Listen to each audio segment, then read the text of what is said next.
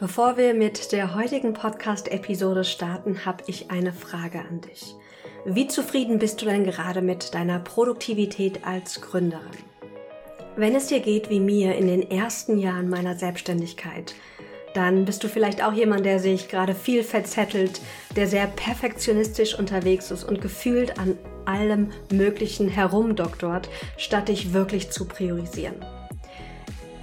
Wenn du dir wünschst, produktiver deinen Arbeitsalltag zu gestalten, dann möchte ich dich ganz herzlich einladen, nämlich zu meiner nächsten Masterclass am 2. Mai um 19.30 Uhr. Du kannst dich über den Link hier in der Podcast-Bio oder auf meiner Webseite maxinschiffmann.de für 0 Euro anmelden und dort besprechen wir, wie du selbst mehr Flow in deinen Business-Alltag bringen kannst. Ich gebe dir in der Live Masterclass wertvolle Tipps und Strategien an die Hand, um produktiver und erfüllter zu arbeiten. Trag dich super gerne noch heute dafür ein und dann sei am 2. Mai live dabei oder erhalte die Aufzeichnung. Ich freue mich riesig, wenn wir uns mal wieder live sehen, live verbinden können und du am 2. Mai dabei sein wirst. Link in der Bio oder unter maxinschiffmann.de.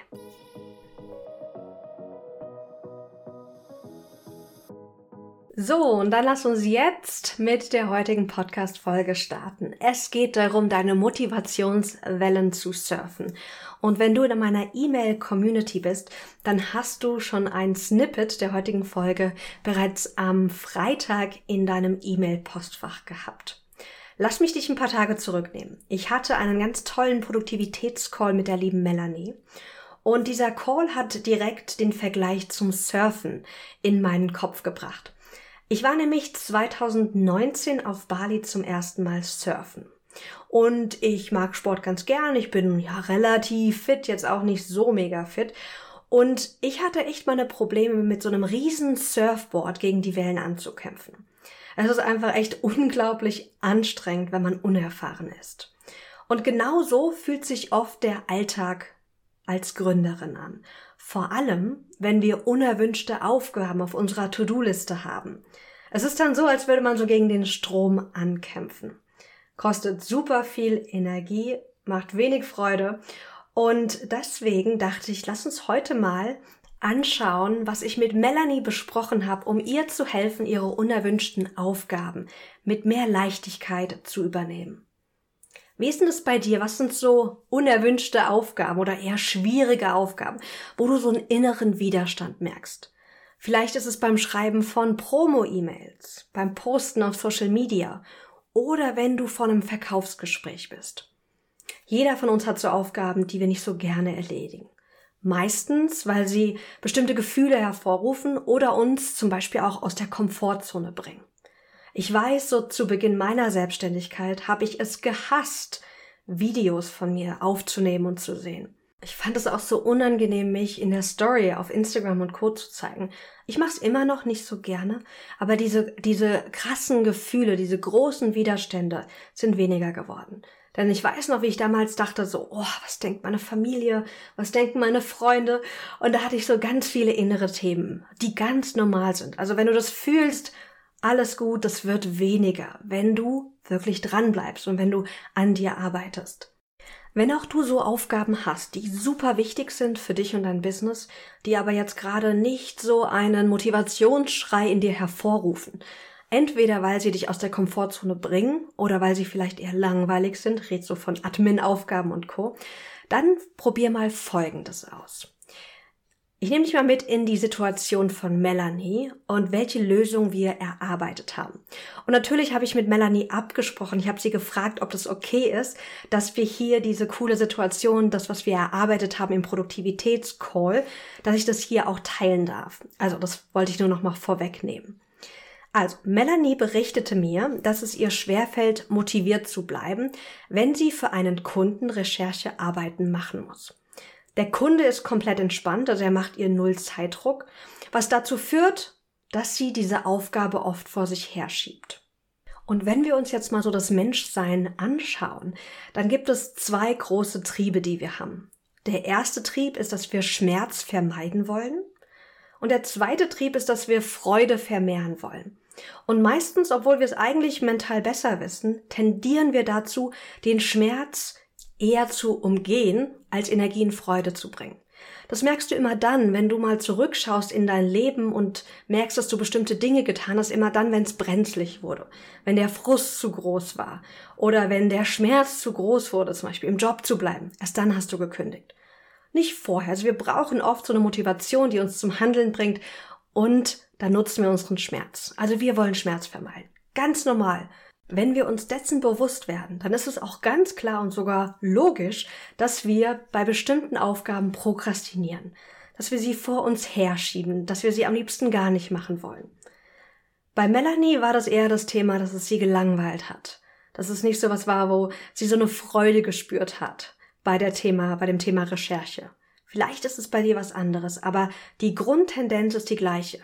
Wir kommen nicht in Aktion oder wir prokrastinieren, weil wir Schmerz vermeiden wollen. Und jetzt gibt es verschiedene Strategien, die wir uns anschauen können. Ich hatte mit Melanie zum Beispiel besprochen, was sie tun könnte, um diesen Schmerz, den sie fühlt, unbewusst fühlt, beziehungsweise auch bewusst so dieses oh, Widerstand dagegen, wie wir diesen Schmerz reduzieren könnten. Und da gibt es verschiedene Wege. Zum einen können wir direkt mit dem Widerstand arbeiten, durch Journaling, durch EFT, durchs Klopfen. Wir können uns aber auch mal anschauen, und das habe ich auch mit Melanie gemacht, welche innere Story sie hat, wenn sie an die Aufgabe denkt. Und dann habe ich ihr das Beispiel vom Joggen gegeben. Ich bin nicht jemand, der gerne joggt. Und wenn ich mir jetzt sage, oh, eigentlich sollte ich jetzt joggen gehen, dann erzähle ich dir jetzt mal, welche Bilder mir in den Kopf kommen und guck mal, ob es dir ähnlich geht, je nachdem, was du für Assoziationen zum Joggen hast.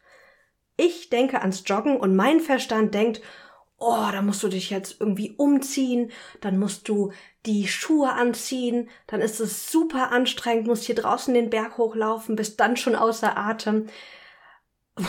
Also du hörst schon, das, was ich mir vorstelle, wenn ich an die Aufgabe denke, ist sehr demotivierend. Was aber, wenn wir unsere inneren Bilder bewusst verändern? Wenn ich mich, wenn ich ans Joggen denke, bewusst daran erinnere, wie geil ich mich das letzte Mal, wie fit ich mich und energiegeladen ich mich gefühlt habe, als ich eine Viertelstunde, 20 Minuten joggen war. Dass ich es genossen habe, draußen zu sein, dass da Sonne war. Also du siehst, wenn ich bewusst bestimmte Gedanken verändere, beziehungsweise mich an Dinge erinnere, dann kann ich diesen Schmerz, den ich fühle, wenn ich ans Joggen denke, reduzieren. Und das kannst du auch machen. Das nächste Mal, wenn du so einen inneren Widerstand bei einer Aufgabe spürst, schau mal, welche inneren Geschichten, welche inneren Bilder dir hochkommen. Und dann kannst du die vielleicht gleich auch schon mal anpassen. Was ich dann noch mit Melanie gemacht habe, ist, dass wir geschaut haben, ob es Momente gibt in ihrem Business-Alltag, wo sie mehr Motivation und mehr Lust auf das Thema Recherche hat. Und da gab es sogar was. Denn Melanie hat mir erzählt, dass sie am Monatsende mehr Lust drauf hat, weil sie dem Kunden, von, von dem sie gerade sprach in dem Call, ihre tatsächlich geleisteten Arbeitsstunden abrechnet. Sprich, wenn sie keine Arbeit macht für den Kunden, bekommt sie auch keine Bezahlung. Das heißt, zum Ende des Monats, wenn sie auf ihren Stundenzettel blickt und dann ist da eine Zahl, die zu wenig ist, sprich, dass sie da zu wenig Geld bekommt am Ende des Monats, dann führt es dazu, dass ihre Motivation, mehr für diesen Kunden zu machen, automatisch steigt. Und dadurch auch reduziert sich der Schmerz, dieses, oh, ich habe keine Lust, auf die Recherchearbeit. Und das ist so spannend, weil warum sollte sich Melanie drei Wochen lang mit Schuldgefühlen herumplagen, drei Wochen lang immer wieder prokrastinieren, wenn sie die Aufgabe am Monatsende viel leichter erledigen kann und der Kunde damit total zufrieden ist? Und was spannend hier ist, ist, dass es ganz oft die Erlaubnis braucht, dass wir mit unserer eigenen Motivation, mit unseren eigenen Motivationswellen wirklich arbeiten dürfen. Dass es okay ist, nicht am Anfang des Monats diese Aufgaben zu machen, sondern am Ende des Monats, wenn es dir viel leichter fällt. Und ich weiß noch, dass ich zu Beginn meiner Selbstständigkeit dachte, ein produktiver Arbeitstag sieht so aus, dass ich mich um 8 Uhr an den Schreibtisch setze, eine kurze Mittagspause mache und den ganzen Tag hinter diesem Laptop sitze und arbeite. Ohne große Pausen zwischendrin, nur mit einer Mittagspause. So ist ein produktiver Arbeitstag. So machen das doch die ganzen Männer in den Unternehmen. Und dann habe ich für mich festgestellt irgendwann mal, dass das gar nicht gut funktioniert. Und ich habe mich aber schlecht gefühlt. Ich dachte mir so, warum kann ich so nicht arbeiten? Ich muss doch so arbeiten. Bis ich mir irgendwann mal die Erlaubnis gegeben habe, mal zu gucken, wie sind denn meine Motivations- und Energiewellen? Was ist mein Rhythmus beim Arbeiten, der wunderbar zu mir passt, der mich in Flow bringt?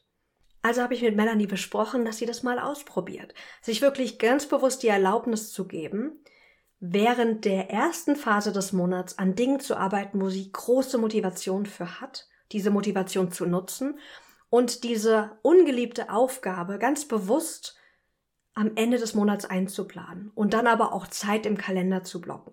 Denn natürlich müssen wir sicherstellen, dass die Aufgabe gemacht ist. Das heißt, ganz oft brauchst du noch mal so ein paar Reminder-Systeme etc., damit es funktioniert. Lass uns das mal auf dich übertragen. Also, wenn es dir gerade schwerfällt, dich für eine Aufgabe zu motivieren, dann lass uns mal auf deinen eigenen Rhythmus schauen und frage dich, gibt es einen Moment, an dem du motivierter bist, dich dieser Aufgabe zuzuwenden? Vielleicht wirst du direkt eine Antwort im Kopf haben.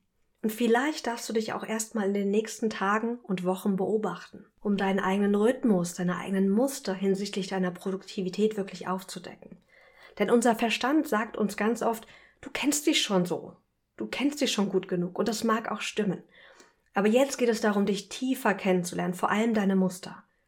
Denn was so wichtig ist, und deswegen mache ich das auch immer zum Beispiel in meiner Inner Business Mastery, aber auch, im, auch in meinen Einzelcoachings, dass wir uns ganz intensiv die inneren Muster angucken.